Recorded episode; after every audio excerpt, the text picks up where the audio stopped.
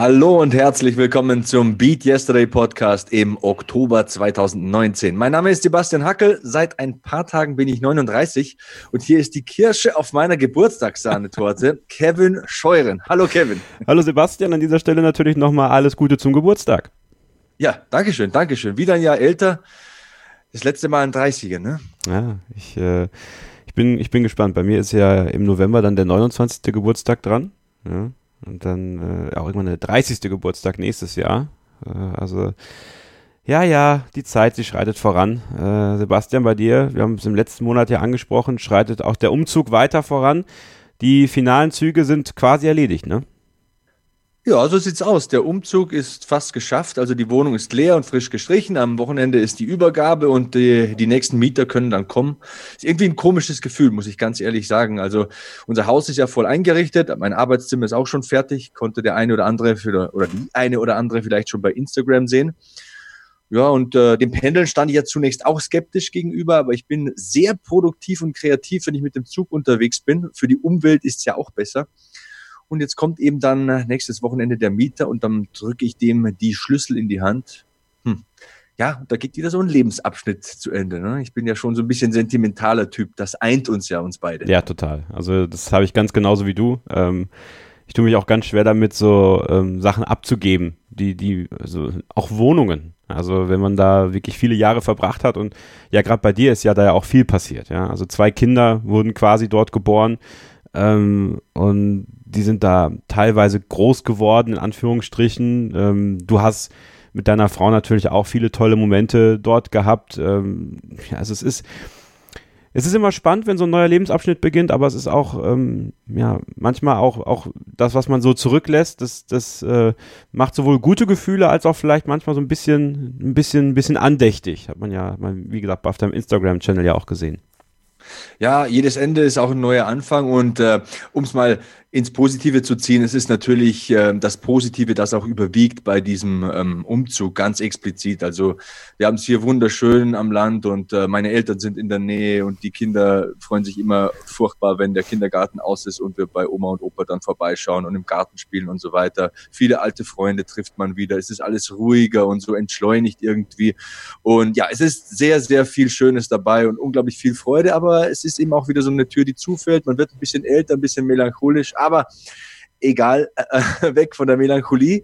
Wir wollen ja ein bisschen äh, Aufwind wieder generieren. Wir wollen die User und Hörer natürlich auch ein bisschen anspitzen, anspornen, motivieren heute. Und ich habe mir ein bisschen so überlegt, was, über was sprechen wir denn heute? Und ich versuche ja auch immer so ein Motto zu finden für jeden Podcast. Und dann habe ich mir überlegt, als Motto ist mir der Spruch eingefallen, gewinnen ist nicht wichtig, der Wille zu gewinnen schon. Und heute geht es nämlich wieder um unser Motto Beat Yesterday und darum, dass man nie aufgeben sollte. Ähm, auch in unserem Interview, denn Kevin hat mit der Band Chemistry gesprochen, wieder mal. Und ähm, ja, diese Band weiß ja, dass bei Konzerten oder Live-Auftritten auch nicht immer alles ideal läuft. Da geht mal kurz vor Einlass ein Instrument kaputt oder die Technik spinnt. Trotzdem geben die, geben die Jungs aber immer Gas, machen das Beste aus den Gegebenheiten auch wenn die Voraussetzungen manchmal nicht ideal sind. Absolut richtig. Wir schreiben Ausgabe 30 und äh, als ja, kleines Dankeschön auch dafür, dass Chemistry uns äh, den Titelsong komponiert haben, haben wir gesagt, komm, nehmen wir die Jungs heute mal als einzelnes Interview äh, rein. Die haben ja wirklich auch eine tolle Geschichte geschrieben in diesem Jahr, sind wirklich seit kurzem erst quasi zusammen, sind beim Toys to Masters Bandwettbewerb eben jetzt im Halbfinale, was am, je nachdem wann das online geht, äh, am Donnerstag stattfinden wird und ähm, Du hast es schon richtig gesagt. Das war ein ganz besonderer Moment in der letzten Runde, als, als äh, von Jonas, dem Sänger und Gitarristen, dieses Board nicht ging, wo er drauftreten kann, um, um Effekte zu, zu erzeugen. Das erklärt er gleich auch im Interview. Äh, und sie das trotzdem geschafft haben und äh, das auch gut geschafft haben. Und äh, da merkt man auch, wenn ihr gleich das Interview hört, dass da jede Menge Stolz auch mitschwingt, dass sie es geschafft haben. Und das war Sebastian tatsächlich so genau dieser Punkt, den, den du gesagt hast und dein Motto, was du aufgestellt hast, gewinnen ist nicht wichtig, der Wille zu gewinnen schon, ähm, diese Verbissenheit sozusagen immer dieses, dieses, dieses Ding gewinnen zu wollen, abzulegen, aber den Willen trotzdem zu haben, dass, wenn es dann klappt, dann freue ich mich umso mehr. Und äh, da die Positivität draus zu ziehen, wenn du eben mal eine Hürde vor dir hast, die zu überspringen, das macht Beat Yesterday total aus. Ganz genau so ist es. Und ähm, ich kann mich ja auch da äh, sehr gut identifizieren äh, mit dieser Einstellung, denn Du weißt ja, in diesem Jahr will ich noch einen Brazilian Jiu-Jitsu-Wettkampf machen. Als Weißgurt ist es mein erster Wettkampf. Ähm, ist allgemein schwierig für mich, weil ich oft am Wochenende arbeite, viele Live-Übertragungen kommentiere und die freien Wochenenden sind ja eigentlich heilig bei mir und meiner Familie wegen den Kindern. Aber ich glaube, nein, ich weiß, dass ich in diesem Jahr noch kämpfen werde. Und da ist Angst dabei, da ist Freude dabei, da ist Aufregung. Das ist natürlich auch die Frage, was kann passieren? Aber ich denke mir, es wird in jedem Fall positiv sein. Ähm, entweder gewinnt man oder man lernt. Das ist meine Einstellung. So gehe ich da rein. Auch wenn ich jeden Kampf verlieren werde, ähm, werde ich einen Teil dieser Angst besiegt haben. Ich werde Neues entdeckt haben. Ich werde eine Erfahrung gemacht haben. Und auch das ist das Motto, das tragende Motto heute, das mir auch irgendwie so über den Tag heute eingefallen ist. Gewinnen ist nicht wichtig, aber man muss es wenigstens versuchen. Der Wille zu gewinnen muss da sein.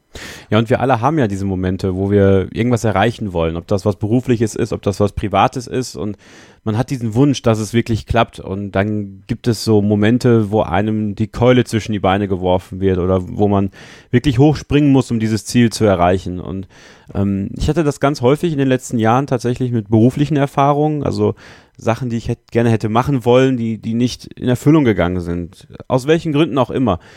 Die haben mich dann schon wochenlang muss man wirklich sagen, runtergezogen und haben wirklich, haben wirklich dafür gesorgt, dass ich schlecht gelaunt war und schlecht gegessen habe und schlecht geschlafen habe und immer gefragt, so woran, woran liegt es an mir, dass das nicht geklappt hat? Und ähm, der Wille, diese Sachen zu erreichen, ist immer noch da, Sebastian. Aber ähm, es hat sich so eine Entspannung eingesetzt. Es hat sich so eine, so eine gesunde Art und Weise eingesetzt, Sachen auch geschehen zu lassen. Den, den Willen, das Ziel zu erreichen, diesen Gewinn zu erreichen, der ist da aber jetzt zum Beispiel auch durch meine Ausbildung gehe ich gerade einen anderen Weg und habe trotzdem dieses Ziel immer noch im Kopf, habe es immer noch vor Augen. Und wenn es passieren soll, wird es passieren. Und ansonsten kann ich mir vielleicht ein anderes Ziel setzen und ähm, muss trotzdem nicht traurig sein, weil ich habe tolle Sachen erlebt bislang in meiner beruflichen Welt sozusagen und äh, manche Sachen, dann denkt man immer so, ja, ich bin ja noch jung, ja, ich werde ja 29 dieses Jahr und ähm, macht man sich dann schon so einen Druck, so alles muss schnell gehen, alles muss immer sofort sein und ähm, ja, manchmal ist es, ist es einfach auch schön zu sehen, wie sich Sachen dann entwickeln. Dass Leute gut über einen sprechen, dass Leute sagen, hey, mit dem kann man gut zusammenarbeiten, dem kann man mal eine Chance geben. So, das dann aus dieser Entspannung heraus zu schaffen, den Wille nicht zu verlieren, das ist ungemein wichtig. Dazu zwei Punkte. Also in dem Lebensabschnitt, in dem du dich befindest, war ich ja auch im, so man wird 30 und ich hatte da wirklich so eine kleine Midlife-Crisis, weil sich auch vieles nicht ergeben hat und im Sportlichen kamen dann schwere Verletzungen hinzu, aber dann gingen eben auch wieder viele Türen auf. Und ähm, zweitens, man muss einfach verdammt nochmal sein Bestes geben. Mehr kann man nicht machen, ne? dann hat man sich nichts vorzuwerfen. Man muss in den Spiegel schauen können. Und ähm, manchmal geht das eben zu 80 Prozent auf, manchmal zu 50 Prozent, manchmal klappt es gar nicht, jahrelang nicht und verwirklicht sich erst später. Aber man darf halt eines nicht verlieren, diesen, diesen Kampfgeist, den Willen, Dinge zu erreichen. Ne? Und dann ist auch sage ich mal, irgendwo, das ist jetzt abgedroschen, aber der Weg ist dann irgendwo auch das Ziel. Ne? Wer es versucht, wer nie aufgibt, wer in den Spiegel schauen kann und sagt, hey, ich versuche es einfach weiter, der hat für mich einfach schon gewonnen. Und das zeigen ja auch immer wieder diese Geschichten hier im Podcast ähm, bei unseren Gästen. Da sind ja auch so viele äh, coole Stories dabei gewesen jetzt über die vergangenen zweieinhalb Jahre. Und ich glaube, für den nächsten Podcast, Kevin, habe ich den idealen Gast für uns, mhm. denn ich habe den Podcast von meinen äh, Kollegen Marc Bergmann und Andreas Kraniotakis gehört. Schlagwort heißt dieser Podcast. Das ist ein Podcast für Kampfsportfans. Muss man jetzt nicht mögen, aber nur mal so als Empfehlung. Vielleicht ist ja der eine oder andere Kampfsportfan dabei. Und die hatten Pascal Schroth, einen Kickboxer, zu Gast, der sich vor einem Jahr den Nacken gebrochen hat. Und auch da kommt's wieder, also niemals aufgeben, weitermachen, jeden Tag wieder ein Stückchen nach vorne kommen. Und das ist wirklich, also ich bekomme Gänsehaut vom Steiß bis in den Nacken. Das ist so eine Rocky Comeback Story. Also genau richtig für den Podcast. Das ist die Essenz von Beat Yesterday, was ich ja wirklich jeden Monat hier vermitteln will. Diesen Antrieb, diese Motivation. Ich habe auch so, schon eine Zusage von Pascal Schroth. Ähm, ich will gar nicht zu viel vorwegnehmen. Ich, wir werden ihn demnächst einladen. Wahrscheinlich schon nächsten Monat. Und äh, natürlich will man wissen, wo kommt er her, wer ist der, ähm, wie ist er zum Kickboxen gekommen, aber da ist eben dieser rosa Elefant im Raum. Er hat sich vor einem Jahr den Nacken gebrochen. Da wollen wir natürlich wissen, wie ist das passiert, was ist genau passiert, wo ist es passiert, warum ist es passiert.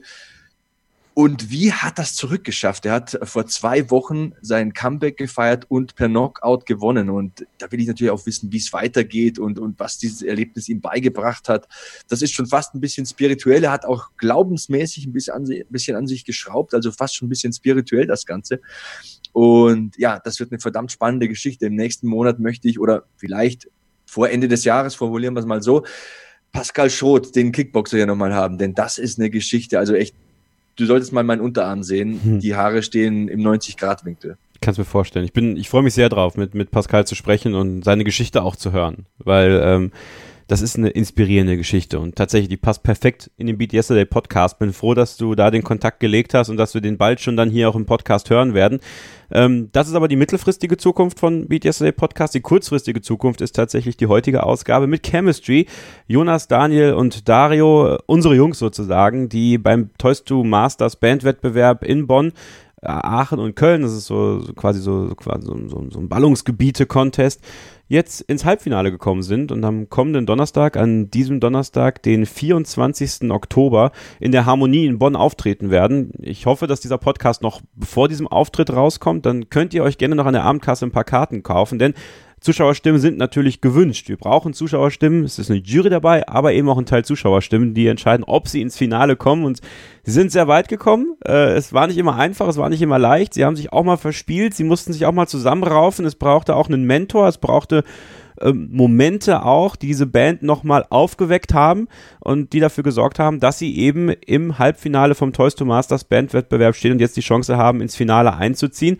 Und ich würde sagen, Sebastian, wir verlieren gar nicht weiter viel Zeit. Äh, ich habe das Interview in Ihrem Proberaum geführt.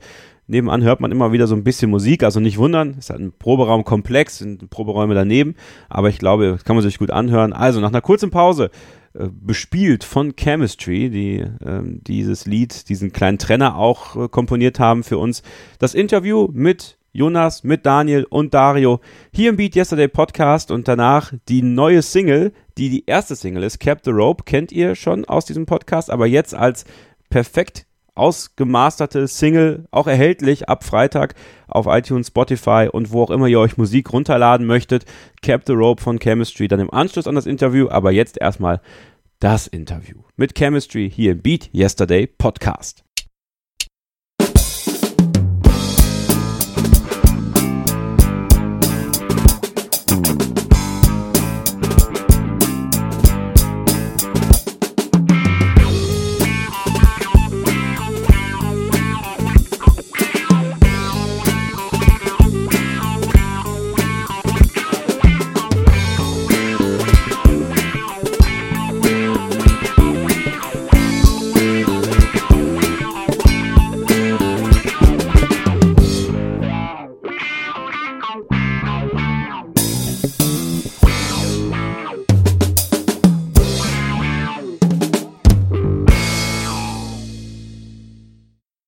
Zurück im Beat Yesterday Podcast. Ich äh, bin mal wieder im Probenraum unserer Band Chemistry, möchte ich sagen. Meine Jungs. Ja, es sind ja meine Jungs, muss ich sagen. Äh, ich freue mich sehr, äh, jetzt hier zu sein. Im März waren sie ja bereits hier bei uns im Beat Yesterday Podcast und seitdem hat sich einiges getan bei den dreien. Sie sind aber immer noch zusammen, das ist mir das Wichtigste. Sie sind nicht wie Tic-Tac-Toe zerstritten auf einer Pressekonferenz und haben gesagt, nee, obwohl Tic-Tac-Toe kommt ja auch wieder. Ne? Aber das ist ein anderes Thema. Die drei sind noch hier und zwar äh, natürlich der wunderbare Bassist, der ja mittlerweile auf der Bühne richtige Rampensau geworden ist. Daniel, hallo Daniel. Hi, moin. Der Drummer, der immer noch der Drummer ist, ja, äh, Dario. Guten Tag. Und natürlich der sagenwohlende Sänger und Gitarrist der Band Chemistry, Jonas. Hallo Jonas. Ja, hallo. Ich freue mich, dass wir heute wieder hier sein dürfen. Ja, wie gesagt, im März waren wir das letzte Mal hier auch in diesem Proberaum. Ähm, es ist wesentlich aufgeräumter als damals, was aber auch daran liegen könnte, dass ein Drumset, nee, Quatsch, sind tatsächlich sogar wieder zwei Drumsets? Nein. Ist nur halb abgebaut. Ist nur halb abgebaut, sehr gut. Ähm, ja, Daniel, was hat sich äh, seitdem getan? Eine ganze Menge, ne? Äh, auf jeden Fall. Ähm, war, wann warst du hier? Im März, ne? Ähm, seitdem sind wir beim Toys to Masters ins Halbfinale gekommen. Ja? Äh, äh, überraschend für uns, aber umso schöner. Ähm, wir stehen kurz vor dem Release unserer ersten Single, ähm, Cap the Rope, am 25.10. Ähm, ja, und generell haben wir uns als Band einfach ähm, wahnsinnig weiterentwickelt. Haben inzwischen sieben oder acht Gigs, glaube ich, gespielt dieses Jahr. Wie viel? Jameson Pub war der 10.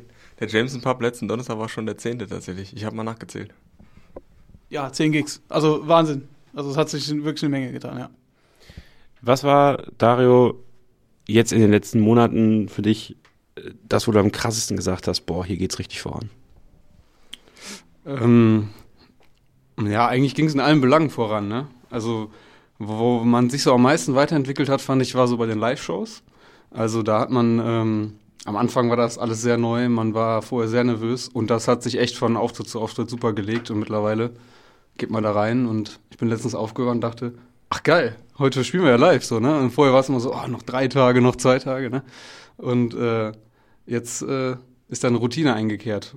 Aber auch so, ähm, ja, auch die, die, das Aufnehmen der Songs, also wir haben jetzt diesen, die neue Single aufgenommen, auch da kriegt man viel mehr Routine. Das war am Anfang auch noch alles relativ chaotisch und ähm, das ist alles ein Prozess, wo man dazulernt. Jonas, als wir im März gesprochen haben, da stand so ein grobes Gerüst äh, an dem, was ihr so fertig haben wolltet. An Musik, äh, an, ja, standet ganz am Anfang vom Toys to Masters Bandwettbewerb hier in Bonn. Seid jetzt ins Halbfinale gekommen. Auch über diese, diese einzelnen Toys to Masters Stationen kann man und werden wir gleich sicherlich auch noch äh, ein bisschen sprechen. Ähm, ja, wenn man das jetzt so sieht, auch, ich sehe hier eine Liste an Songs, die noch kommen sollen.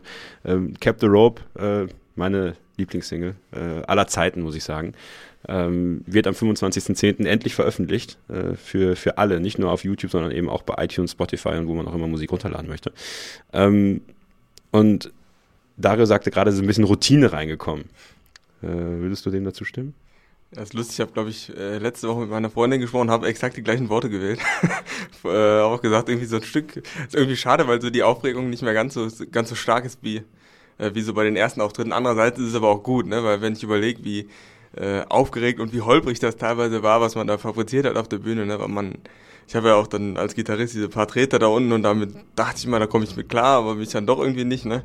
Mich immer vertreten, dann aus Versehen Mute angemacht und so. Äh, daher ist es eigentlich ganz gut, ein bisschen Routine reinzukriegen, ne? Also es ist, äh, kann ich, kann ich fast nur so unterstützen, ne? Weil so wird man einfach sicherer und äh, das habe ich auch gemerkt, ne? Es ist echt, da live haben wir echt einen richtig großen Schritt gemacht, glaube ich, ne? Vor allem auch so im Zusammenspiel äh, dass, also dass wir einfach richtig gut zusammenspielen und das einfach richtig gut passt auf der Bühne. Das ist so, glaube ich, das, was man am, am, am krassesten sagen kann. Das stimmt, absolut. Also, wenn ich mich daran zurückerinnere, als wir im, im März, ähm, kurz vor dem, wann war die erste Toys to Masters Runde? War im März, ne? Ja, genau. Ähm, und dann waren wir im Mai, oder ich war im Mai bei eurem Auftritt in Köln. Ähm, das müsste im Mai gewesen sein, diese Kölner Rocknacht. Oder April. Ähm, ja, und ich merke das auch jedes Mal, wenn ich euch höre, live tut sich immer irgendwas. Und das ist das Faszinierende auch, dass man dann merkt, die Entwicklung ist da und ihr habt Bock darauf. Daniel, wenn du nochmal zurückdenkst an diesen ersten Toys to Masters Event, ähm, kannst du dich noch dran erinnern? Oder ist es mittlerweile schon so weit weg, dass du sagst so, äh, nee? Naja, klar, kann man sich auf jeden Fall noch dran erinnern. Also zehn Shows sind ja jetzt nicht äh, ähm, jeweils immer vier, fünf Stunden gewesen, sondern immer kurze Auftritte und deswegen hat man jeden Einzelnen auf jeden Fall noch präsent.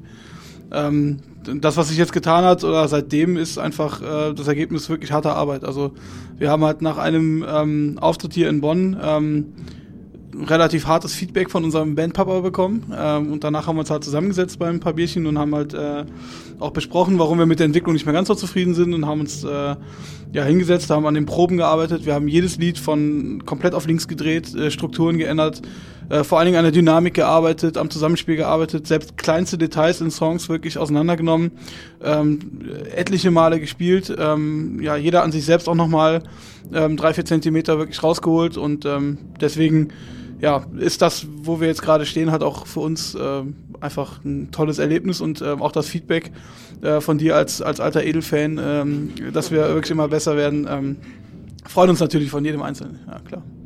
Ähm, nun ist es ja so, ähm, diese Musik ist ja nicht, nicht alles für euch tatsächlich. Ne? Ihr habt in eurem Leben, habt ihr einen Beruf, Dario steht, steht in seiner Masterarbeit. Das ist jetzt mal was ganz Interessantes, weil es ja, ja viele auch junge Musiker irgendwie umgibt. Wie schwer ist es für euch, Dario, vielleicht kannst du mal anfangen, gerade wenn du in der Masterarbeit steckst, ähm, das mit der universitären Arbeit, aber auch der musikalischen Arbeit, aber eben auch irgendwo ein Stück weit Privatleben ja auch, alles unter einen Hut zu bekommen. Wie schwer ist das manchmal? Ähm, ja, das ist hm, jetzt nicht unbedingt Herausforderung ist zu viel gesagt, aber äh, man hat immer gewisse Dinge, die man in dem Studium macht. Oder ich bin immer einer, der immer versucht, immer einen Ausgleich zu haben. Und ähm, das hat sich jetzt halt im letzten Jahr relativ äh, ja, verändert. Also ich, der größte Teil ist die Band neben meinem Studium. Und das macht auch Spaß und das ist ja auch das, wofür ich mich entschieden habe. Ähm, aber klar, also man hat äh, auch größer als die Band ist natürlich dann immer noch die Universität und äh, dass man da irgendwie bestrebt ist, noch einen äh, Abschluss mitzunehmen, so, äh, weil es wahrscheinlich ja schon von Vorteil ist, den dann irgendwann zu haben, ne? Äh, ja. Ähm, aber trotzdem, dann jetzt gerade ist es relativ stressig, das heißt, ich muss dann immer mal gucken, dass ich äh, in der Uni nicht hinterherhänge und dann hier auch mal äh, bei der Band mal ähm, ja ein bisschen kürzer trete so. Aber äh, im Grunde genommen kriegt man das äh, in Summe ganz gut hin. Zumindest stand jetzt. Ich habe ja noch nicht abgegeben. Jonas, wie sieht es bei dir aus? Ja, also ich bin auch gespannt. Also ich sehe jetzt gerade, wie es bei Darum mit der Masterarbeit auch ist. Ne? Das steht mir auch noch bevor. So in sagen wir, einem Vierteljahr muss ich auch mal anfangen. Äh, ja, ich habe da noch, ja, noch einen Vollzeitjob nebenbei. Das ist natürlich auch, auch sehr, sehr herausfordernd, aber ähm, äh, im Endeffekt mache ich es einfach gerne und äh, kriege das eigentlich so, wenn ich wenn ich halt Zeit und Bock habe, ist es für mich natürlich auch ein bisschen ist auch ein bisschen einfacher, weil ich mein Drumset halt äh, nicht äh, hier im Proberaum stehen habe ne, und immer hierher fahren müsste. Ne? Ich kann halt eine Gitarre zu Hause nehmen, an einen Computer oder so anschließen und einfach spielen und üben. Das ist natürlich ein bisschen einfacher, ne? aber aber man merkt es auch schon manchmal. Also es ist äh, auf jeden Fall das Größte. Äh, es ist bei mir ist es aktuell einfach noch größer als Uni. Ne? Es gibt Arbeit, dann kommt die Band und dann kommt irgendwann die Uni. Ne?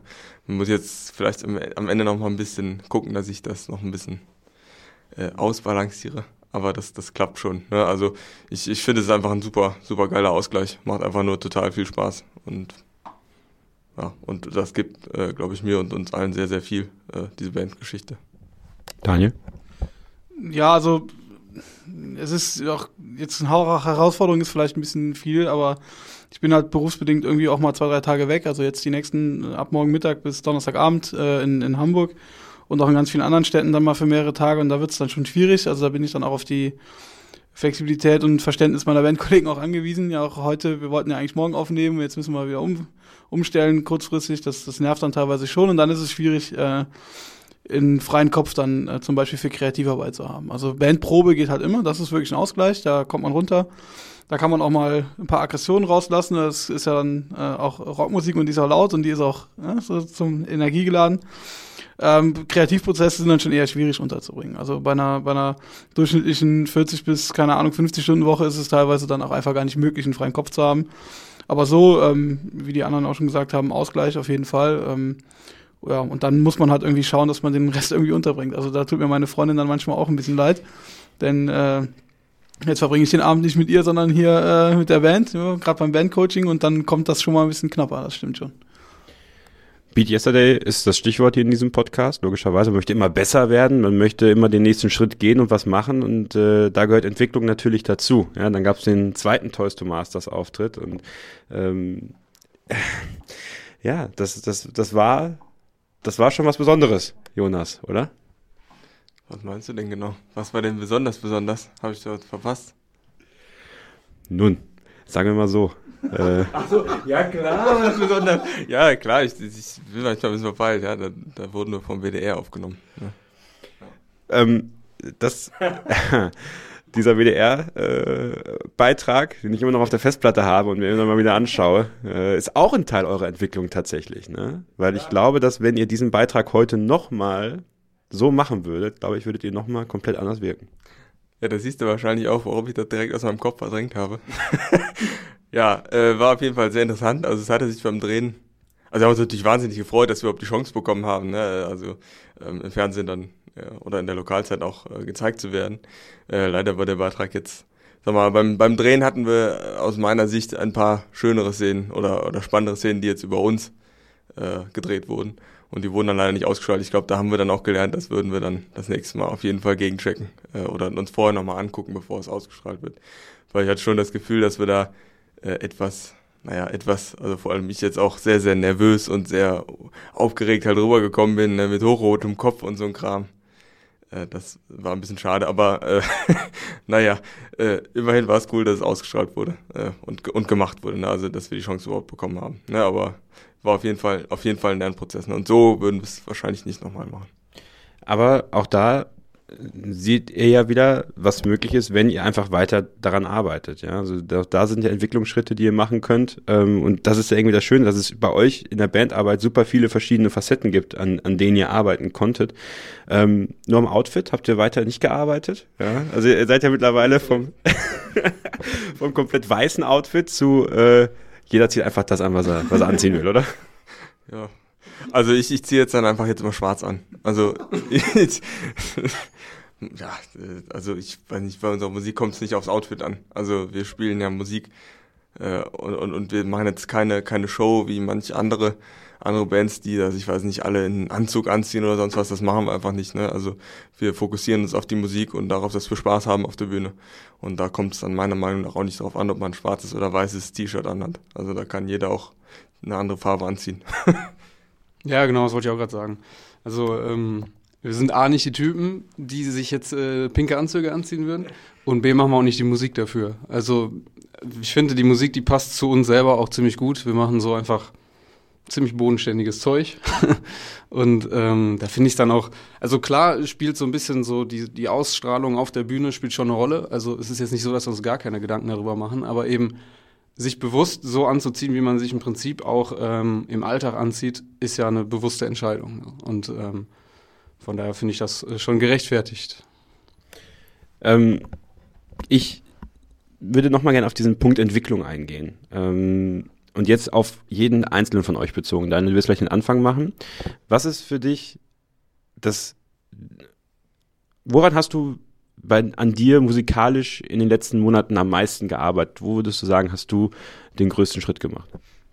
Ähm, ich versuche mich halt auch neben der Band noch mit meinem Instrument, dem, dem Bass, zu befassen und habe ähm, vor allen Dingen in theoretischen Grundlagen viel gearbeitet. Also ähm, ich bin bei so einer, ja, eigentlich die weltgrößte Bass-Online-Schule ähm, angemeldet und mache da regelmäßig Kurse und musste mir diese ganze Musiktheorie erstmal auch, auch beibringen. Also das ist jetzt nicht unbedingt im Anforderungsprofil von, von Chemistry notwendig, dass man die theoretischen Grundlagen kann, aber es hilft dir ungemein in der Verständigung im, im Songwriting. Und deswegen war es für mich äh, äh, mal ein Anliegen, das mal zu machen, weil ich bin Instinktmusiker, Bass gekauft, losgelegt äh, und nie mich irgendwie mit Grundlagen befasst. Deswegen ähm, war das so ein Punkt, an dem ich persönlich gearbeitet habe. Ähm, ja, und dann auch so technische Fragen. Also wenn du ähm, ständig Videos von dir siehst, Aufnahmen machst, dann, dann wirst du halt auch knallhart mit der, mit der Wahrheit konfrontiert und siehst und hörst vor allen Dingen, ähm, wo du äh, gut bist und wo eben nicht. Und wenn du dann so eine Tonstudioaufnahme hast und du merkst, dass du simple Basics nicht drauf hast, das wurmt. Äh, und deswegen ähm, stachelt mich das immer extrem an, ähm, weswegen ich mir dann einfach so ähm, die Grundlagen äh, auch nochmal vergegenwärtigt habe. Und in der Band ähm, haben wir insgesamt auf, ähm, auf ja, Zusammenspiel geachtet extrem. Also wir haben, ähm, ja, ich sag mal, Punkte immer wieder herausgearbeitet, wo es noch nicht genau passt, sehr akribisch gearbeitet, so dass ähm, ich dann persönlich auch, ähm, wie die gesamte Band, dann in Sachen Timing, Genauigkeit und Präzision einfach auch einen großen Schritt gemacht habe. Dario? Ähm, ja, also ich gehe da weniger von der musiktheoretischen Seite ran. Ähm, ich habe früher relativ viel Schlagzeugunterricht gehabt und jetzt aktuell ähm, höre ich viel Musik und achte da viel genauer so drauf, was der ähm, Drummer da so spielt. Und ähm, versuche das, ähm, ja, versuche da Dinge abzugucken und die ähm, ja irgendwie in unser Spiel zu integrieren, wenn ich denke, oh, das, das klingt cool, das kann man an der Stelle gut machen. Und ähm, ja, also ich gucke, also ich guck, dass ich da, ähm, dass ich das weniger theoretisch als viel mehr empirisch oder so mache. Ne? Jonas. Ne? Also, also wenn einer einen richtig großen Schritt gegangen ist in den letzten Monaten, muss ich wirklich sagen, bist du das gewesen. Ähm, was, glaube ich, natürlich auch daran lag, dass ihr euch technisch immer weiter ähm, ja, ausgestattet habt. Ich glaube, das macht auch viel aus. Und über Uwe müssen wir vielleicht natürlich noch sprechen, welchen Einfluss der äh, auf das hat, was ihr auch auf der Bühne so leistet. Äh, aber dir ganz persönlich, ähm, wie hast du deine Entwicklung auch, weil du hast ja zwei Aufgaben, das darf man nie vergessen. Du spielst Gitarre und singst gleichzeitig. Ähm, das ist eine Riesenaufgabe nach wie vor, das unterschätzen, glaube ich, auch einige. Ähm, wie hast du dich weiterentwickelt in den letzten Monaten, deiner Meinung nach? Ja, also ich glaube, beim Gitarre spielen ist nicht unbedingt so viel. Also ich spiele, glaube ich, so solide wie vorher. Äh, aber vor allem das, äh, ja weiß nicht, also vor allem halt auch auf der Bühne. Da habe ich, glaube ich, äh, einen großen Schritt gemacht. Also ich habe heute auf der Arbeit nochmal über so also Feedback bekommen und so ein Kram, wo wir eigentlich über die Arbeit gesprochen haben und dann äh, hinterher meinten die Kollegen auch so, wow, ich habe dich mal auf der Bühne gesehen und eigentlich bist du ja so ein schüchterner Mensch, der ruhig in der Ecke sitzt und äh, da haben wir dich gar nicht wiedererkannt, so ungefähr, ne? Und ich glaube, da habe ich auch noch ein großes Stückchen Selbstsicherheit bekommen auf der Bühne. Das war auch ein sehr einschneidendes Erlebnis beim Toys Masters, was für einen Gitarren immer furchtbar ist, wenn das Pedalboard nicht mehr geht. Und dann habe ich mir irgendwann gedacht, ja, scheiß drauf, ich spiele jetzt einfach so, äh, ohne meine Pedale. Und das äh, hat zu ganz gutem Feedback geführt, dass es scheinbar dann, ne, weil sonst ist man ja sehr, sehr fokussiert, auch jetzt muss ich da drauf treten, dann noch den Verzerrer an, das Delay oder so. Und irgendwie hat das, war das doch ein bisschen befreiend, das äh, da nicht machen zu können, in dem Fall, ne? Äh, ja, generell äh, habe ich da, glaube ich, oder haben wir generell versucht, da mehr Show einzubauen und ich habe auch versucht, mehr mich zu bewegen. Das habe ich vorher, glaube ich, auch nicht gemacht. Ähm, und was mir auch ja, ganz gut aufgefallen ist, also das habe ich jetzt, ich habe immer versucht, am Gesang zu arbeiten auch, aber ich habe jetzt in den letzten Wochen sehr viel Feedback dazu bekommen, ähm, dass die Stimme wohl ganz äh, wieder eine gute Wiedererkennung hat, ne? Oder auch, auch ganz gut war. Und äh, das ist äh, das zeigt auch nochmal, dass äh, das, was ich äh, so, so, so gemacht habe, auch irgendwie geholfen hat. Ne? Also wir haben vorhin nochmal so eine Aufnahme von Believer jetzt gehört beim Bandcoaching und da fand ich die Stimme, das war von April jetzt auch nicht so gut. also die Töne waren zwar getroffen, aber es ist ja dann auch immer so eine Sache, wie, wie man singt oder wie man es rüberbringt. Ne? Wenn es dann irgendwie so, so gequietscht oder gequäkelt ist, äh, dann, dann ist es ja doch irgendwie nicht so gut und das, was man ausdrücken will, und deswegen hat mich das auch sehr gefreut und äh, dann habe ich da wohl auch noch einen, noch einen kleinen Schritt gemacht oder einen großen. Ja, absolut. Also meiner Meinung nach einen großen. Ähm, auch das, das, was ich dann in den letzten Monaten immer live gehört habe, ähm, das, das war schon immer, immer einen Schritt nach vorne. Und das, das war halt super cool zu sehen. Und ja, das bringt uns zu diesem Toys to Masters Viertelfinale. Ähm, wo dir tatsächlich dein, vielleicht müssen wir das mal kurz erklären, also ähm, oder in deinen eigenen Worten. Was ist genau kaputt gegangen? Versuche es so zu erklären, dass es derjenige, der jetzt nicht weiß, worum es geht, versteht, worum es geht. Das ist meine große Stärke. Pass auf. Man nehme eine Gitarre, die Gitarre hat ein Kabel, die geht in so kleine äh, Effektpedale, die liegen auf dem Boden, da muss man drauf treten, dann verändert sich der Gitarrenton. Und von dem letzten äh, kleinen Pedal geht's dann in den Amp, das heißt, man hat so eine schöne schöne Kette von der Gitarre zum M mit so ein paar Pedalen dazwischen. Und das ist, diese Pedale sind eigentlich, äh, sag mal, für einen Gitarristen, vor allem wenn man nur alleine ist, halt schon elementar, also vor allem für den Gitarrenton. Und da hat es dann nicht mehr funktioniert. Also ich habe die Gitarre eingesteckt, äh, zum Pedalboard hingeschickt sozusagen, oder Kabel äh, ging dahin und dann kam halt am Amp nichts mehr an. Ja, und genau. Fünf Minuten vor Auftritt. Genau, da ging nichts mehr. Ne? Also da ist dann das ein oder andere Kabel durch die Gegend geflogen, weil ich mich so geärgert habe, ne? weil es halt einfach so wichtig für mich ist eigentlich. Ne? Und äh, dann habe ich das halt Daniel, glaube ich, irgendwie völlig wutentbrannt in der Hand gedrückt und gesagt, hier, nimm das und stell das zur Seite. Und dann habe ich äh, halt ohne meine, meine Pedale gespielt. Ja.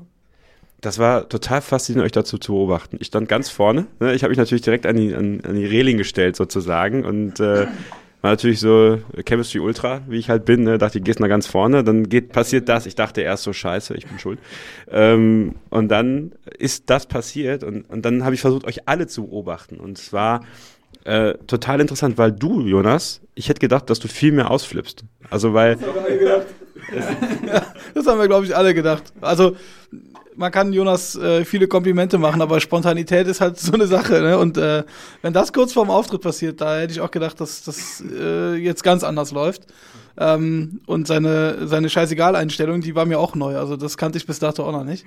Ähm, zumal, das muss man halt auch sagen, ähm, viele unserer Lieder und, und das, was wir da so treiben, basiert halt auch teilweise auf den Effekten. Also, ja, ähm, bestes Beispiel, The Edge, ähm, dieser, dieser Effekt am Anfang, der ist tragend für das Lied, ja, und äh, ich hätte gar nicht gedacht, dass es ohne funktioniert. Also, äh, völlig, völlig äh, skurril die Situation da vorher. Darin und ich stehen hinter der Bühne und denke, scheiße, ohne Effekte, wie soll das funktionieren? Ja, und dann sagt Jonas, scheiß drauf, ich mach's einfach so. Und das war gut, also Überraschung. Ja, also das war äh, super cool genommen. Ne? Ich erinnere mich wirklich an diese Szene. Ich äh, stehe da so im Backstage-Bereich und ähm, guck auf die Bühne und sehe nur Jonas wieder rumprobiert, rumprobiert, ne? Und dann, dann klappt sich, dann kommt er da runter, ja, nicht gehastet, so relativ ruhig. Und dann sagt so, scheißegal, das schaffen wir, das machen wir, das machen wir. So, ne, so völlig selbst überzeugt, ne? Ja, wir machen das jetzt so. Ja, okay, ja, cool. und dann sind wir rausgegangen und es war super. Ja. Das, das war auch genau das, wo ich selber dachte, so, so der erste Moment war, oh Gott, das wird nichts. Also, so dachte so, oh nein, nicht deswegen. Ne? Denkst du, oh, Konkurrenz war stark an dem Abend. Ähm, ich fand es nach wie vor ein bisschen unfair besetzt. Aber gut, sei es drum. Ne? Ihr habt für den extremsten Bruch gesorgt eigentlich in dem ganzen Schreifestival, was an dem Abend so äh, gefühlt stattfand. Ähm, aber gut, das ist nicht, das ist nicht eure Baustelle, weil ihr seid ja dann auch als Tagessieger wieder da rausgegangen am Ende des Tages. Was aber halt faszinierend war, war dich zu beobachten, Jonas. Und ähm, die Art und Weise, wie du erst hektisch jedes Kabel rein und rausgezogen hast, immer wieder draufgehauen hast, um zu gucken, ob dann, äh, ob da was kommt. Und dann hat es irgendwann Klick gemacht. Also, Uwe stand da noch da. Ja, über Uwe müssen wir noch sprechen. Ja. äh, aber Uwe stand da, hat auch noch so Sachen gesagt. Und dann irgendwann hatte ich das Gefühl, du bist dann auf einmal ruhig geworden. Äh, und dann, dann bist du weggegangen und dann kamst du auf die Bühne und dann war es wahrscheinlich der beste Auftritt, den du äh, bislang gezeigt hast. Äh, ja, äh, ja, wie gesagt, also es haben ja versucht dann alle irgendwie an mich einzureden. Dann habe ich mir gedacht, ey Leute, lasst mich doch einfach in Ruhe. Weil wenn ich eins nicht leiden kann, dann ist, wenn fünf Leute von rechts und links auf mich einlabern. Dann habe ich dann halt irgendwie so ein, dann, dann, das geht ja dann auch um Zeit, ne? Weil eigentlich war die Umbaupause, die ist ja sowieso sehr, sehr kurz. Und dann habe ich dann halt irgendwann, ich hatte halt für mich irgendwann eine Deadline so im Kopf gesetzt, so jetzt macht's keinen Sinn mehr, ne? Also warum soll ich jetzt noch weiter hier rumprobieren? Ja, wie gesagt, ich habe es ja gerade schon mal angedeutet, irgendwie hatte das so äh, auch einen sehr entfesselnden äh, ja, irgendwie äh, Charakter dann. Cap the Rope, ja, im wahrsten Sinne des Wortes. Ähm, dieses Viertelfinale war ja das erste Mal, dass nicht nur die Zuschauerstimmen für euch entscheidend waren, sondern auch äh, Jurystimmen. Ähm, und das ist, äh, finde ich, so was, was das Toys to Masters dann irgendwie so ein bisschen auch vielleicht auszeichnet, dass es dann am Ende dann der Mix ist, der das Ganze entscheidet. Nicht in den ersten beiden Runden, da wo wirklich nur Zuschauerstimmen wichtig sind, sondern eben dann auch die Jury zu überzeugen. Und ja, äh, Dario, das hat geklappt. Ähm, was bedeutet das für euch, wenn ihr jetzt das Feedback von ähm, Fans sozusagen hört, äh, von, von Freunden, die halt kommen, äh, und halt, wenn eine Jury kommt und sagt, so, so und so war das, und also, wie unterscheidet ihr das Feedback für euch? Ja, also im Grunde genommen war das das erste Mal, dass wir Feedback bekommen haben, das jetzt nicht aus dem nächsten Umfeld kam. Ähm, und bei dem klar, am Anfang war es super wichtig, äh, irgendwie oder auch sehr schön von Freunden und Familie zu hören, dass das, was man da macht, äh, wirklich cool ist und dass ihnen das gefällt und das nimmt man den, den auch ab, den Leuten. Aber ähm, irgendwann weißt du ja, so, die, die kommen dann auch immer wieder und die finden es auch gut, weil du da halt mitspielst, weil du bist der Freund, du bist der Bruder, du bist der Sohn, so, ne? Äh, wobei, nee, meine Eltern haben mich noch gar nicht gesehen. doch, äh, doch, doch. Äh, genau, doch wohl. Einmal eine äh, Privat-Garage-Session äh, hatten wir schon. Genau, nee, und dann war es jetzt beim Toys to Masters das erste Mal, dass wir da ähm, ja, äh, fachkompetentes, fachkompetente Jury hatten. Und das war auf jeden Fall noch was anderes. Man ging dann so ein bisschen so in den, in den Backstage-Bereich. die dreiköpfige Jury hat sich mit uns zusammengesetzt und uns ähm, ja, auf Dinge aufmerksam gemacht, die, äh, die sie äh, als sehr gut erachtet haben, aber auch welche, die man verbessern könnte. Und ähm, ja, gerade das Lob war auch sehr schön zu hören, weil man da einfach das erste Mal irgendwie mal wieder ähm, von einer professionellen Seite irgendwie äh, Zuspruch bekommen hat. Daniel, ähm, ähm, wie ist es für dich, ähm, der ja eigentlich so der, der stille Pol der Band ist, ja, dem immer wieder gesagt wird, beweg dich mehr, ja, du musst mehr machen. Du musst, jetzt hast du ja auch ein Mikrofon bekommen, ja, bei diesem, äh, bei diesem Auftritt unter anderem. Ähm, bist du jemand, der sich so ein Feedback dann auch zu Herzen nimmt, wenn das kommt, so? Ähm, auf jeden Fall. Also gerade das Thema Performance, ähm, das ist auch schon besser geworden bei mir. Also verglichen mit dem ersten Auftritt, äh, da traut man sich jetzt mittlerweile ein bisschen was mehr. Ähm, aber das ist trotzdem immer noch ein Punkt, der immer wieder bei mir auch an, ja, gemeckert jetzt vielleicht nicht, aber angemerkt wird zumindest. Ähm, ja, da geht auch noch was, aber das muss, das muss sich halt auch entwickeln. Also so eine Routine auf der Bühne, eine Performance hinzulegen, das entwickelst du nicht von heute auf morgen, das entwickelst du auch nicht unbedingt im Proberaum, du kannst Sachen ausprobieren, aber das kommt halt über Live-Erfahrung. Deswegen nehme ich das sehr ernst, aber ich weiß es auch, glaube ich, ganz gut einzuordnen. Also, dass es einfach mit der Zeit kommt und, und besser wird. Ja, was das Thema Mikro angeht, das, ja, das, äh, also, das ist ja nicht nur zum Reden da, sondern irgendwann auch äh, für den Background-Gesang. Ähm, das zählt aber jetzt nicht so unbedingt zu meinen Top 3 äh, ja, Stärken, die ich jetzt so mal aufzählen würde, aber ähm, das ist halt ein Element, was uns einfach fehlt und da muss irgendjemand durch. Also ähm, das hilft alles nichts und wir brauchen diesen Background-Gesang und äh, ich treffe hier nur wieder mal einen Ton, deswegen probieren wir das jetzt einfach mal aus. Bei Cap the Rope kann ich helfen. Ja, gerne. Wenn du dich ah. mal traust, wir holen dich irgendwann auf die Bühne. Das ist schon die Chance. Ja, ich hatte die Chance in Köln. Ja. Ich bereue, dass ich das nicht getan habe, ehrlich gesagt. Heute tue ich das ein bisschen. Ähm, Jonas, ähm, du hast gerade das Band, oder nee, Dein hat das Bandcoaching angesprochen. Ähm, dieses ganze Toys to Masters Konstrukt ist ja auch mit sehr vielen Möglichkeiten für euch verbunden. Ihr habt euch aber jetzt auch noch entschieden, neben diesem Toys to Masters Projekt noch mit einer anderen Organisation zusammenzuarbeiten. Ähm, inwiefern bringt euch das weiter? Was ist das für eine Organisation und was könnt ihr da alles machen als Band? Genau, also Toys to Masters ist ja ein, in erster Linie ja auch ein Band-Contest, ein Wettbewerb äh, wir haben da halt die Chance, noch mehrere Workshops zu machen und dann auch viel zu lernen über Musik. Äh, aber wo wir uns jetzt noch beworben hatten, einfach mal um, also einfach mal beworben halt, ne? Das war so, äh, wir dachten, cool, das klingt eigentlich ganz nett, ne? Bewerben uns mal, wurden auch von denen angeschrieben, bewerbt euch doch, hey, ne? Äh, haben wir einfach mal gemacht und ähm, das ist von der Musikstation hier in Bonn, die äh, gibt es auch im Jugendzentrum HIP, äh, sitzen die, äh, auch in Boll, das ist da am Greenduce Festival Gelände. Ähm, und dort geht es eher darum, die Bands, äh, dort können jedes Jahr drei Bands halt mitspielen oder werden gecoacht, so, so kann man's, äh, muss man es richtigerweise sagen, über, über, ich sag mal, ich glaube, ein Dreivierteljahr ist es etwa. Und da hat man die Chance halt individuell äh, zu arbeiten. Also man, es ist kein Bandcontest, man hat am Ende zwar ein Abschlusskonzert, aber man arbeitet in diesem Dreivierteljahr äh, stark äh, an der Band und vor allem an einem Song den wir uns jetzt auch ausgesucht haben. Ähm, an dem arbeiten wir hier im Proberaum mehrfach äh, mit, mit Proberaumunterstützung dann von der Musikstation und haben am Ende noch äh, die Möglichkeit auch noch, oder nicht die Möglichkeit, sondern wir nehmen dann noch ein Musikvideo dazu auf. Das heißt, wir haben dann nochmal die Chance wirklich, äh, zwar einige Inhalte, die wir bei Toys Masters auch schon gelernt haben, noch, äh, bekommen wir nochmal, aber halt nochmal sehr viel individueller und haben da, glaube ich, die Chance nochmal ein bisschen intensiver äh, an uns oder an unserem Song, den wir uns ausgesucht haben, auch zu arbeiten. Was macht das aus, Dario, wenn ihr so ein Coaching im Rücken habt? Ähm, steigert das die Lust, immer noch besser zu werden? Wird es manchmal vielleicht etwas zu viel auch? Ähm, was, was überwiegt da bei dir? Weil es ja auch ein Teil von Beat Yesterday, ne? Da kann ich wieder diesen Bogen spannen, weil euch das ja auch weiterbringt im Endeffekt. Genau, also es ist auf jeden Fall ein Teil der Entwicklung und ähm, man äh, kriegt da Einblicke in Sachen, in die man vielleicht noch gar nicht gedacht hatte und äh, äh, an Dingen, an, in denen man sich einfach verbessern kann. Und ähm, klar, Bandleben, das gehört dazu, sich zu verbessern. Ne? So anders ähm, wird man nicht, äh, kommt man nicht vom Fleck. Das ist ja überall so. Und ähm, von daher sehe ich das, das Bandcoaching schon als, ähm, als äh, ja, eine Möglichkeit, sich weiterzuentwickeln. Ähm, trotzdem, klar, da kommen dann auch wieder so, so ähm, Einwürfe, wo man dann denkt, ja gut, kann man jetzt bedenken, kann man aber auch, also äh, muss man jetzt aber nicht machen, weil da, da irgendwie dann der, der Effekt auch zu groß ist für den Aufwand, äh, zu klein ist für den großen Aufwand. Ja.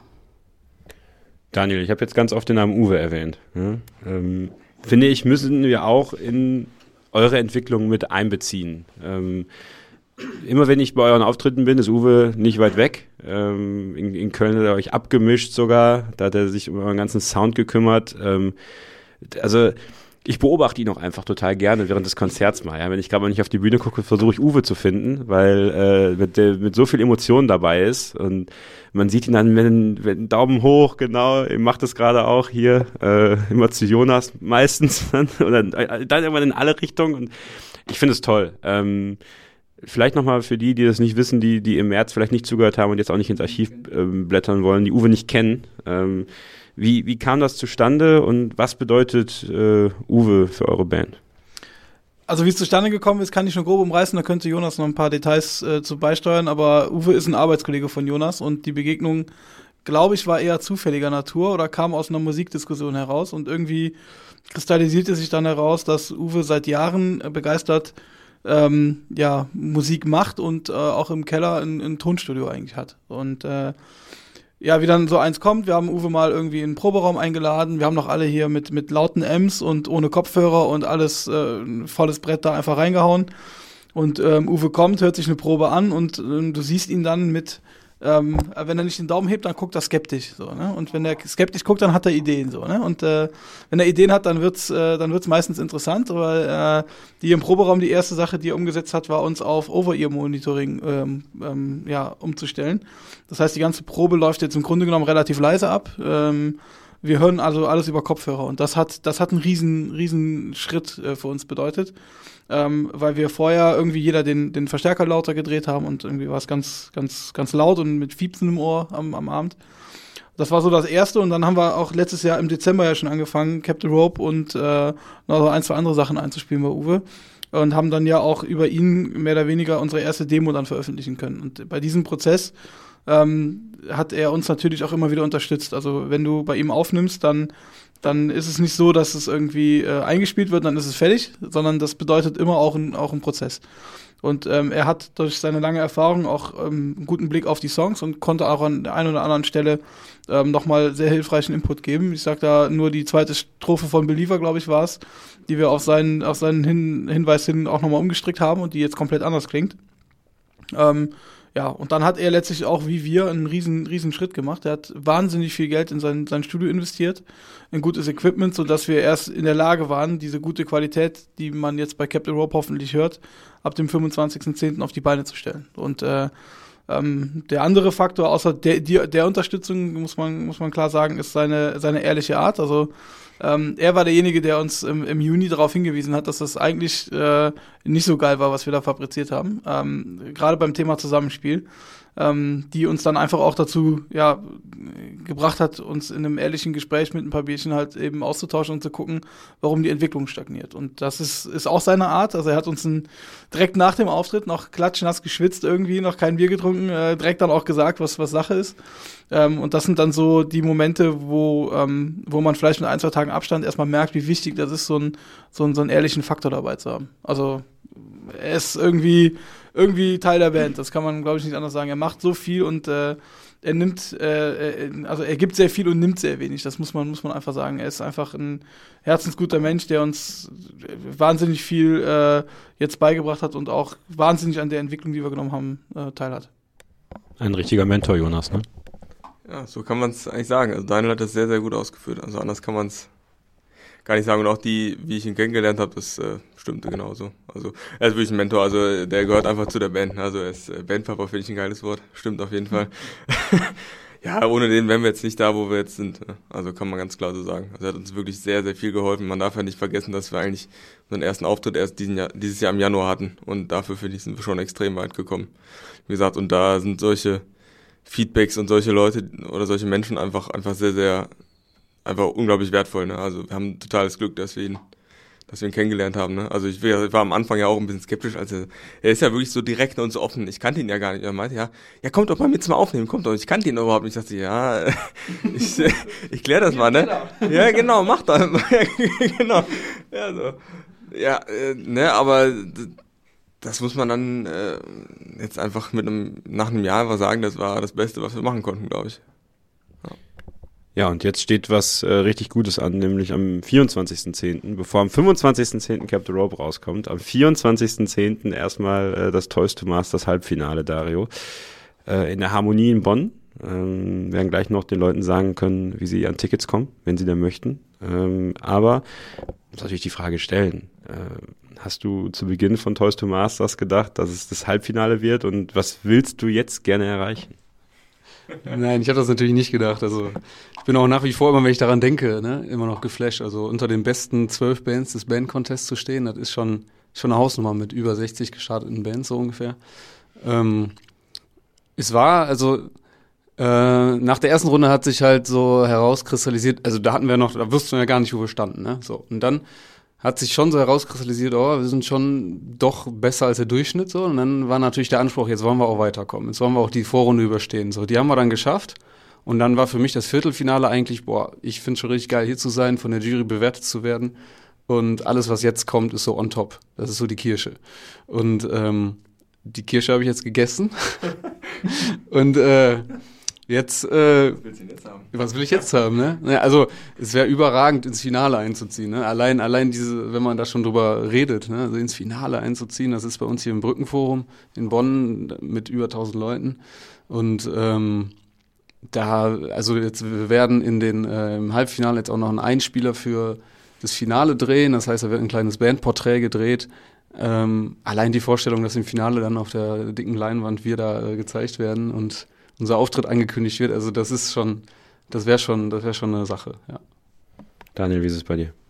Ja, also dem gibt's fast nichts hinzuzufügen. Ähm, Jonas und ich waren letztes Jahr gemeinsam äh, beim, beim Finale.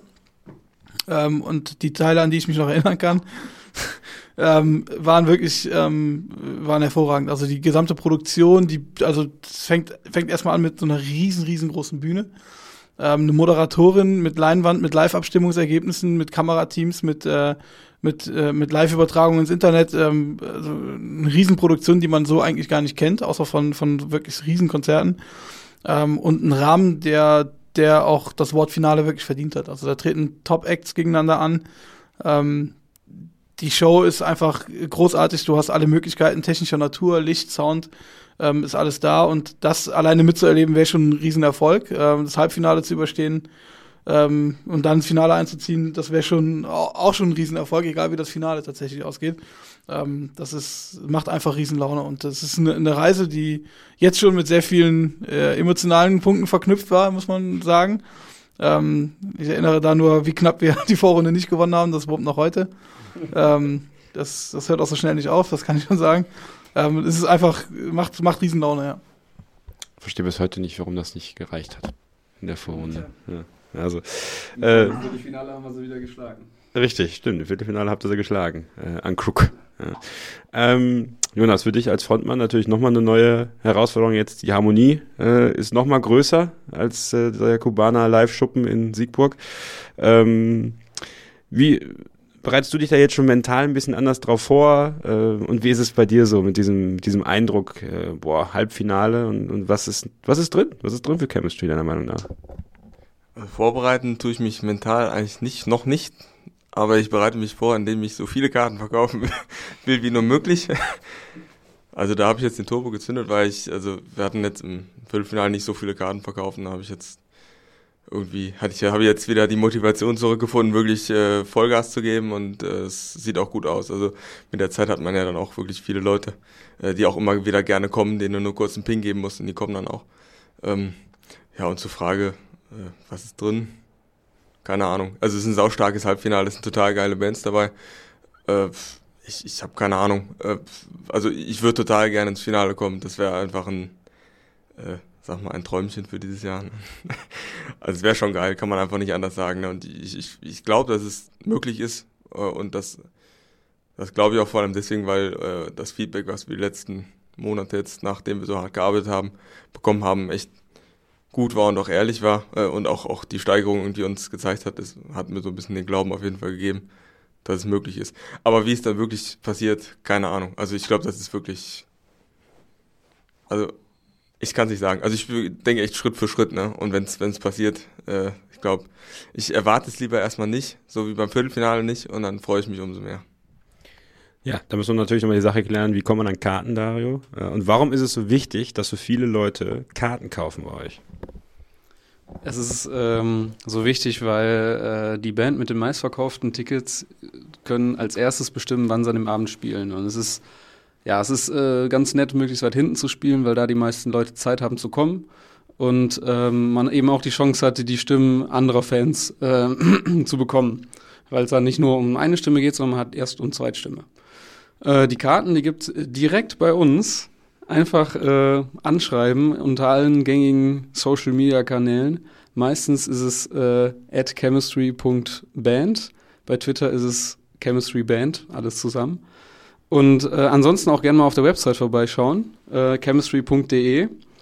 Ähm, da ist auch eigentlich alles verlinkt. Ähm, da gibt es sogar T-Shirts zu kaufen. Die gibt es natürlich auch äh, über so Social Media Kanäle. Äh, genau, wir haben T-Shirts gemacht und äh, die könnt ihr sehr gerne dort äh, erwerben. Der Erlös geht ähm, komplett in unsere Albumproduktion, die wir für nächstes Jahr anstreben. Und ja, wir würden freuen, wenn ihr euch da, äh, wenn ihr da alle mal vorbeigucken würdet. Jetzt hast du es natürlich angekündigt, ne? Jetzt erwarten wir ein Album 2020, Chemistry. wie das wohl heißen wird. Ähm, ähm, eine Abschlussfrage hätte ich jetzt noch. Äh, und zwar, ich habe ja schon viele Songs von euch gehört jetzt. Ne? Ähm, Over the Edge, äh, mich selber natürlich nochmal äh, über die Kante geschmissen, ja, sozusagen. Also wirklich sehr, sehr klug gemachter Song, muss ich sagen. Als ob das geplant wäre, was ihr da macht. Ähm, wirklich cool. Also Over the Edge könnte, also, also, wenn ihr das, wenn ihr denn ins, äh, in die Harmonie kommt, ich würde mal fast behaupten, dieser Song könnte theoretisch gespielt werden. Äh, und dann äh, werdet ihr, werdet ihr ähm, Spaß haben, glaube ich. Also das ist ein cooler Song, ist wirklich cool. Äh, aber ihr habt schon viele Songs eingespielt. Möchte ich jetzt zum Abschluss euch fragen, von all den Songs, die ihr bislang eingespielt habt, ähm, die ihr live gespielt habt, die, die Leute, die jetzt zugehört haben und schon bei euren Auftritten waren, und es werden einige, die dieses Interview hören, die schon bei euren Auftritten waren. Welcher Song, Daniel, gefällt dir von Chemistry am besten? Ja, miese Frage. Nee, gar nicht mal. Ich finde es auch vollkommen okay, dass man als Musiker sagt, hey, ich finde äh, den Song geil von uns, weil Daniel. Also das ist relativ schnell, das ist äh, Bully ähm, bei mir. Ähm, das liegt einfach daran, das ist einer der ersten, die wir geschrieben haben. Ähm, und das ist einer, oder aus dem Set, das wir so spielen, wahrscheinlich der härteste. Und der auch, einen, sagen wir mal, einen ernsten, ernsten Hintergrund hat und auch einfach genau das vermittelt, was, was mit dem Text ausgedrückt werden soll. Und der auch äh, live einfach unfassbar Bock macht zu spielen. Dario? Boah, das ist echt eine wirklich sehr gemeine Frage, weil wir haben so viele Songs, die so unterschiedlich sind und in so unterschiedliche Richtungen gehen. Ne? Also da gibt's äh, Powerballaden, die ich wirklich, boah, die sind, äh, die sind Hammer. Da gibt's aber auch wieder äh, so ne, diesen richtig geilen Bully-Punk-Rock-Song. Und also, wenn ich mich festlegen äh, müsste, dann wäre es auf jeden Fall auch Bully, weil das macht äh, am Set am meisten Bock zu spielen. Den spielen wir am, äh, am Ende, da ist auch meistens die Stimmung so nochmal richtig geil.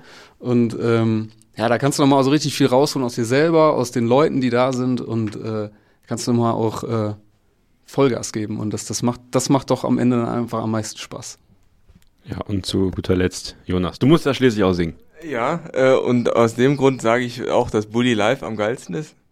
Äh, aber ich, also ich, es ist, wie auch Daro sagt, dadurch, dass die Songs alle so unterschiedlich sind, kann man eigentlich schwierig sagen, den mag, mag ich am liebsten, aber ich finde halt Fight Will Losing ziemlich cool, weil das da auch einen sehr persönlichen Text hat und weil ich finde, das ist so von der Dynamik her einer unserer stärksten Songs irgendwie.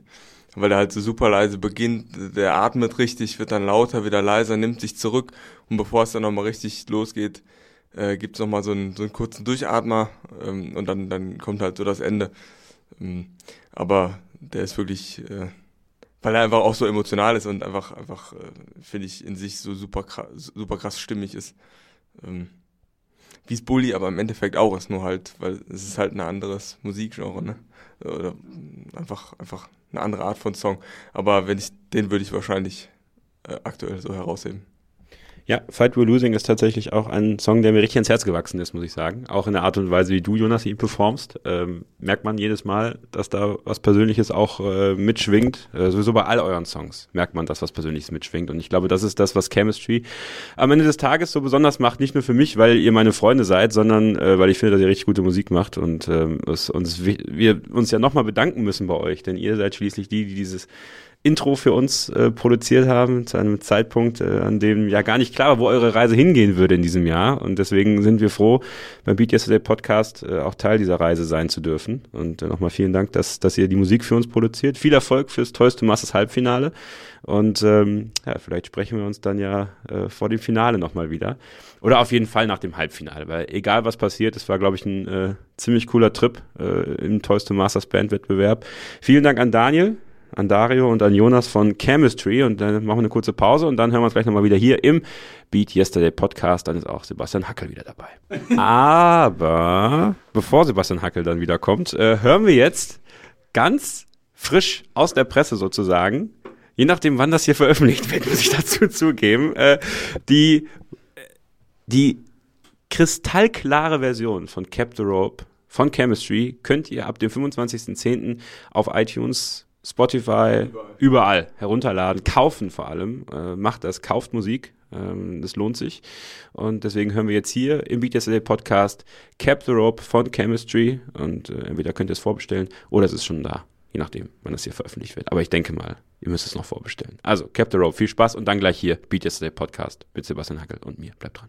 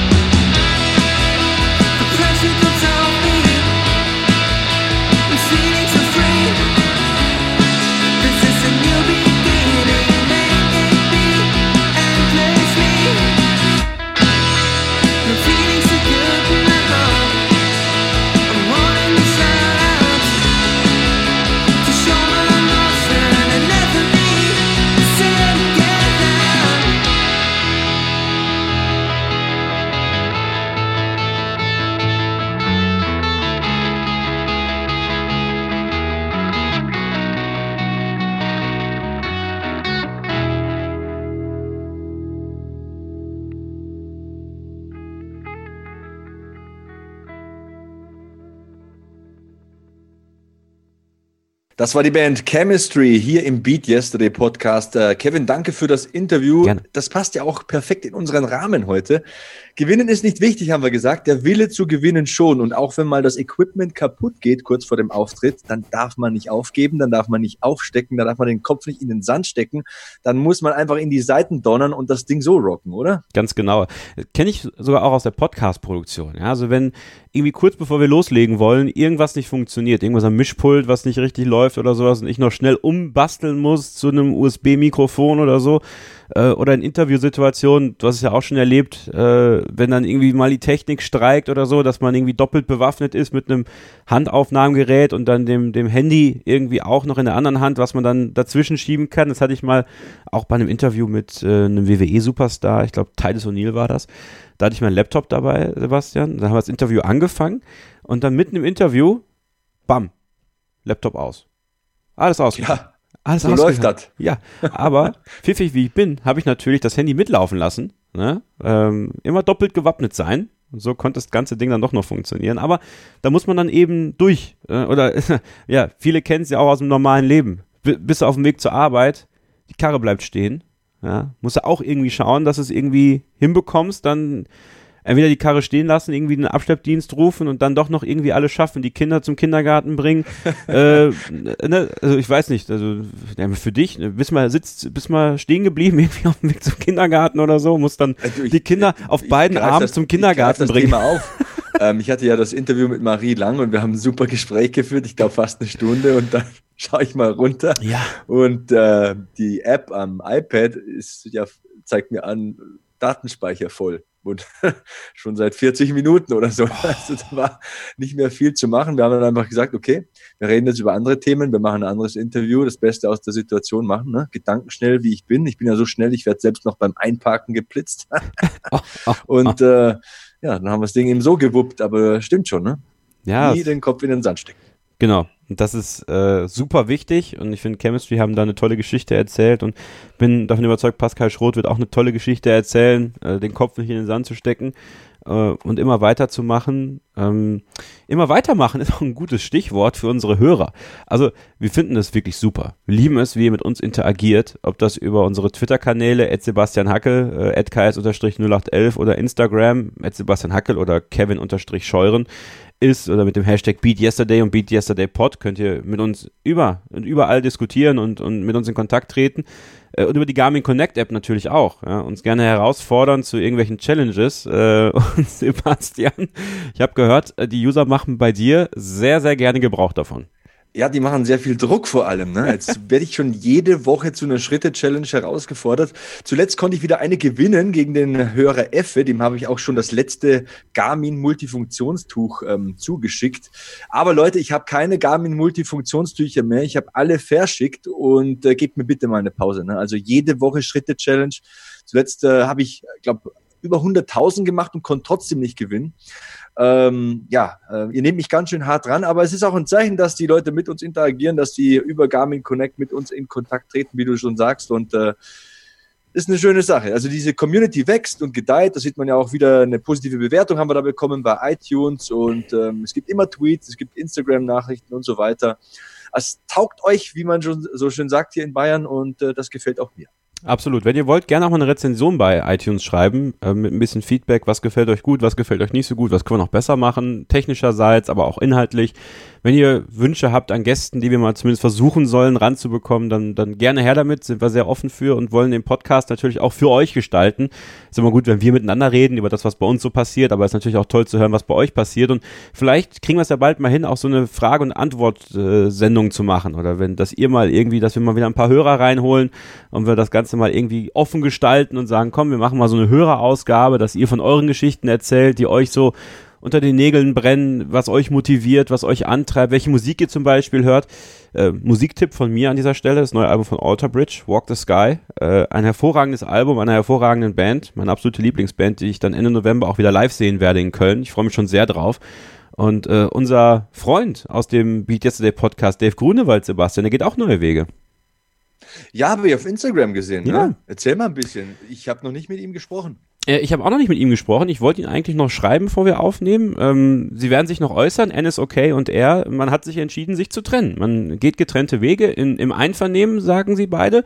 Ähm, in, in Freundschaft. Es ist einfach Zeit, neue Horizonte aufzusuchen für beide Seiten und ähm, ich finde, soweit wie man das jetzt lesen kann, ist es eine absolut faire Geschichte und äh, wenn man wenn man sagt, okay, wir haben jetzt den Höhepunkt erreicht und wir, wir, wollen was Neues versuchen, Dave vielleicht als Solokünstler äh, und Anne ist okay mit einem neuen Weg, ähm, dann dann ist das eine faire Sache und äh, kann man beiden Seiten, finde ich, an dieser Stelle nur alles Gute wünschen.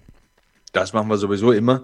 Ähm, ja, jetzt hast du mich neugierig gemacht. Jetzt hast du mich angespitzt. Jetzt muss ich gleich mal eine WhatsApp-Nachricht schreiben nach dem Podcast. ähm, ja, ich habe eigentlich auch noch eine äh, Motivationsgeschichte mir rausgesucht, Kevin. Ich bin ja immer vorbereitet für die Podcasts und äh, wie gesagt, das Motto heute, gewinnen ist nicht wichtig, der Wille zu gewinnen schon. Dazu passend habe ich am Ende noch eine kleine Geschichte heute vorbereitet. Okay, dann erzähle ich noch kurz eine Geschichte vorab. Äh, Mach. Ich, ich war zum ersten Mal auf der Frankfurter Buchmesse, ja, im Rahmen meiner Ausbildung ähm, beim Hehl Verlag, dem ihr gerne auch auf Instagram folgen dürft, wenn ihr möchtet, denn da bin ich hin und wieder mal zu sehen auf den, in den Insta-Stories bei solchen Events und darf so ein bisschen Schabernack treiben, aber eben auch so ein bisschen zeigen, was der Verlag so zu bieten hat. Das macht mir Spaß, ich krieg Freiheiten. Das ist auch ganz wichtig im Job, dass man Freiheiten bekommt, kreativ zu sein und sich auszuleben und die Talente Du zu bist nutzen. eben so ein Spielmacher-Typ, ne? Du bist eine klassische 10. Du brauchst deine Freiheiten, so hinter der Mittellinie ist nicht so dein Ding. Ich muss zugeben, ich bin so eine Mischung, ich bin so hängende Spitze, ich vollstrecke auch gerne. also, ne? Ähm, Und er nimmt seine Sache wirklich sehr genau. Wenn er ein Auge zudrückt, dann nur, um noch besser zielen zu können. ja, so ist es. Wenn die Kontaktlinse sitzt. Ne? Also ist immer ähm, Schwachsinn. ähm, und das war eine tolle Erfahrung. Es war sehr stressig, sehr laut, sehr voll.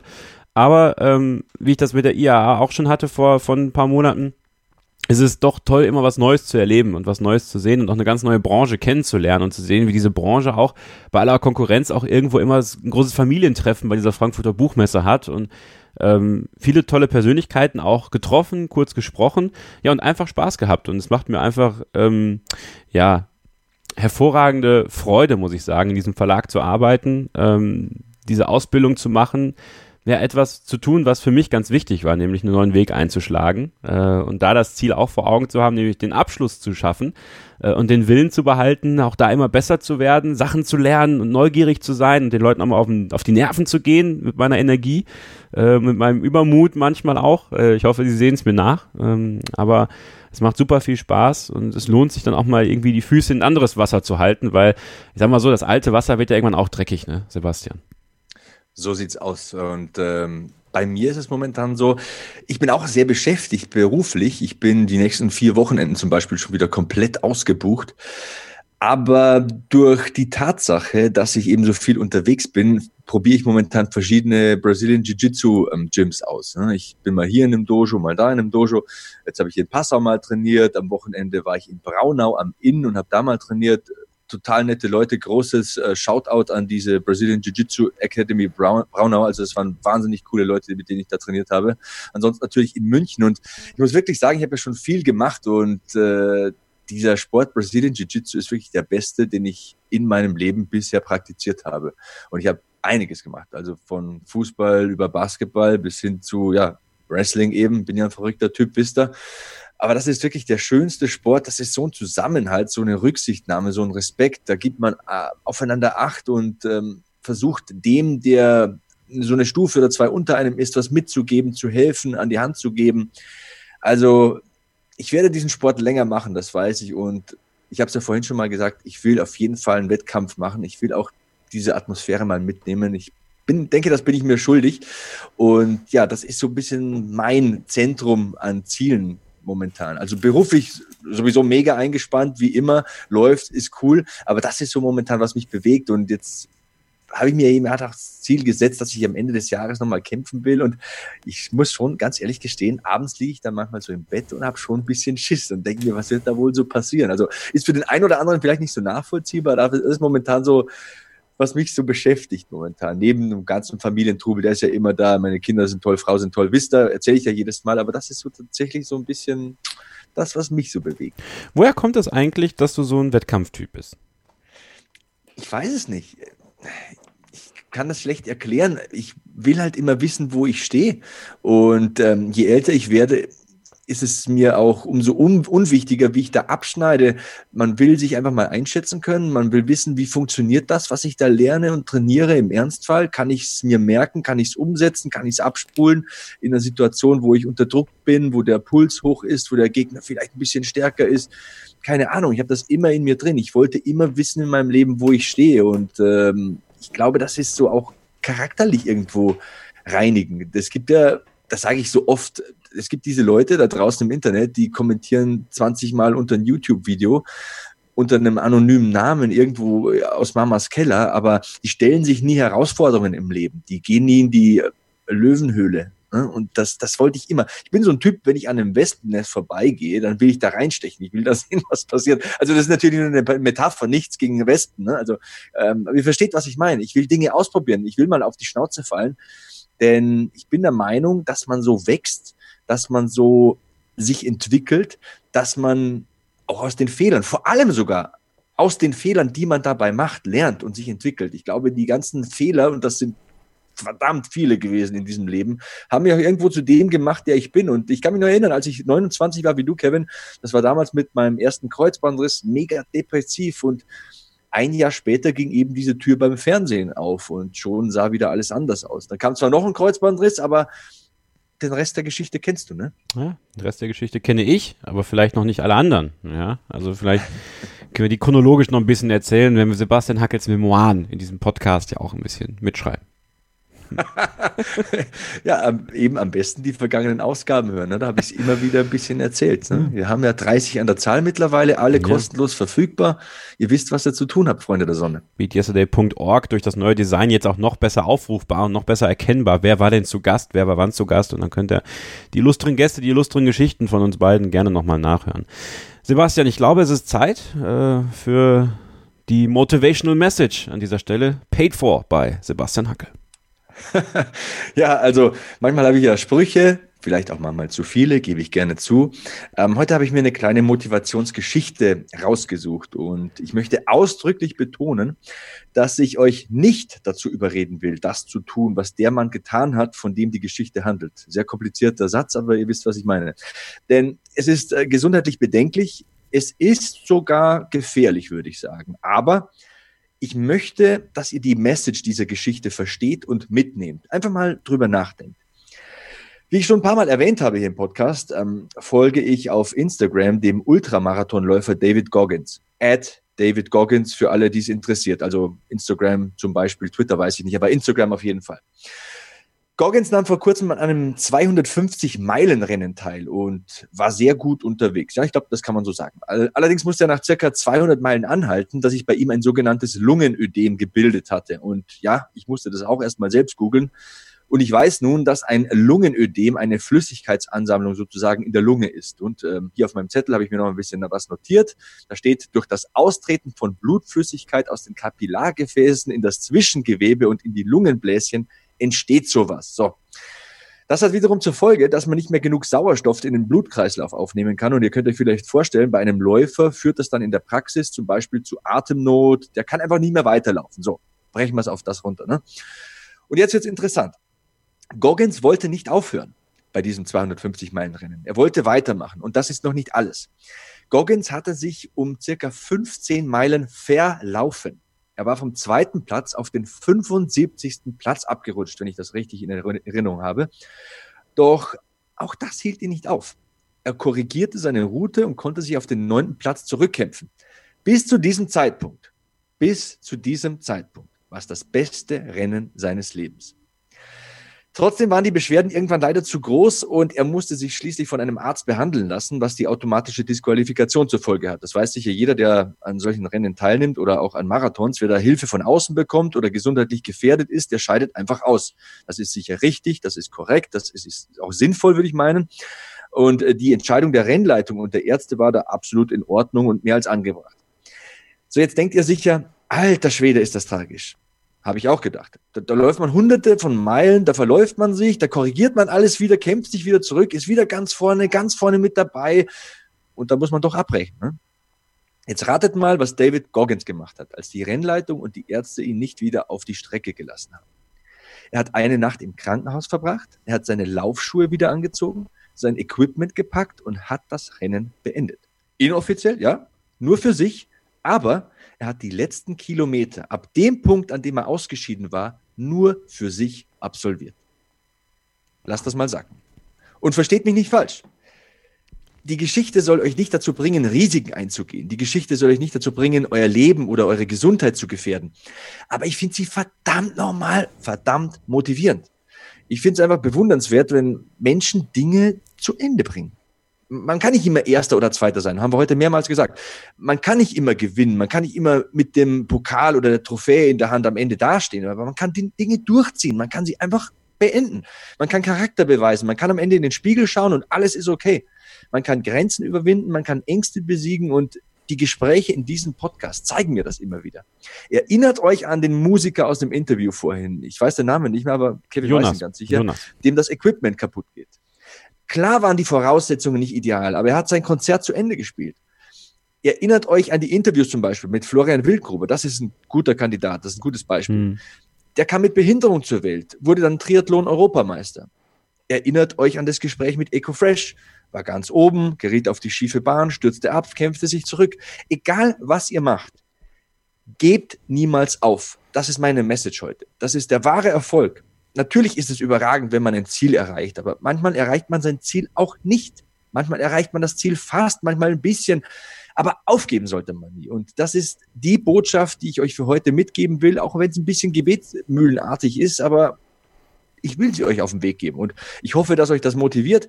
Ich hoffe, dass euch dieser Podcast gefallen hat. Ich danke euch für eure Zeit, für euer Interesse und ja, das war sehr lang und die letzten Worte für heute gehören Kevin. Ciao. Das war der Beat Yesterday Podcast, Ausgabe 30. Für Sebastian Hackel, ich bin Kevin Scheuren und bis zur nächsten Ausgabe gibt es nur noch eins zu sagen. Stay hungry, stay positive and beat yesterday.